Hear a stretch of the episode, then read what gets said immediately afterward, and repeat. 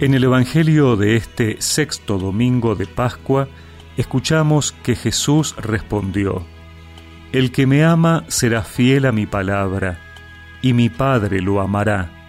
Iremos a Él y habitaremos en Él. El que no me ama no es fiel a mis palabras. La palabra que ustedes oyeron no es mía, sino del Padre que me envió.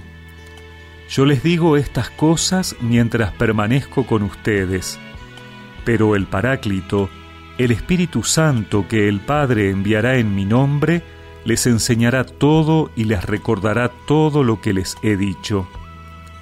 Les dejo la paz, les doy mi paz, pero no como la da el mundo. No se inquieten ni teman. Me han oído decir, me voy y volveré a ustedes si me amaran, se alegrarían de que vuelva junto al Padre, porque el Padre es más grande que yo. Les he dicho esto antes que suceda, para que cuando se cumpla, ustedes crean.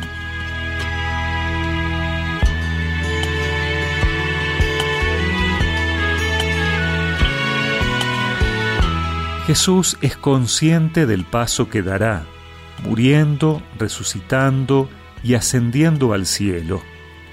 Y eso puede generar en sus discípulos un sentimiento de abandono que los lleve a un profundo vacío en su interior.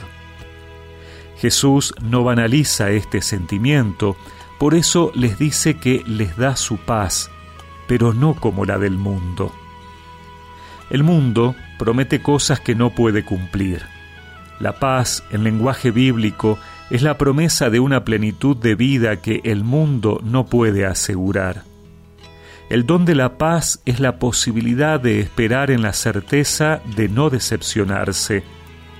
Solo quien se ha sentido verdaderamente amado puede estar seguro del regreso de la persona amada aún en el tiempo de la separación.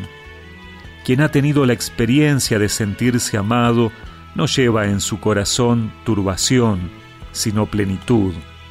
En el amor verdadero no hay lugar para el miedo. Jesús sabe que en el corazón de quien se siente abandonado queda un profundo vacío.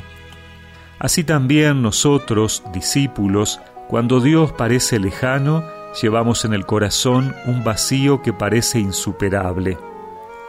El Señor pide a sus discípulos que no pierdan la memoria de la relación, sino que se dejen ayudar a recordar.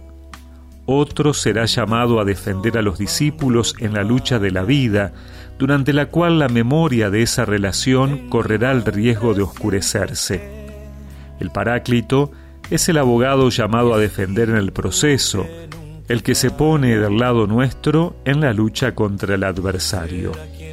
Por eso, cada vez que estemos sumidos en el dolor o en el tiempo de sentir una ausencia de Jesús, será necesario detenerse y pedir al Espíritu que nos ayude a recordar lo que Jesús nos enseñó, cuánto nos ama y lo que hizo por nosotros.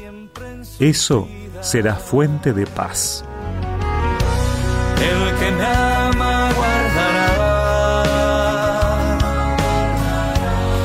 Mandatos y palabras permanezcan en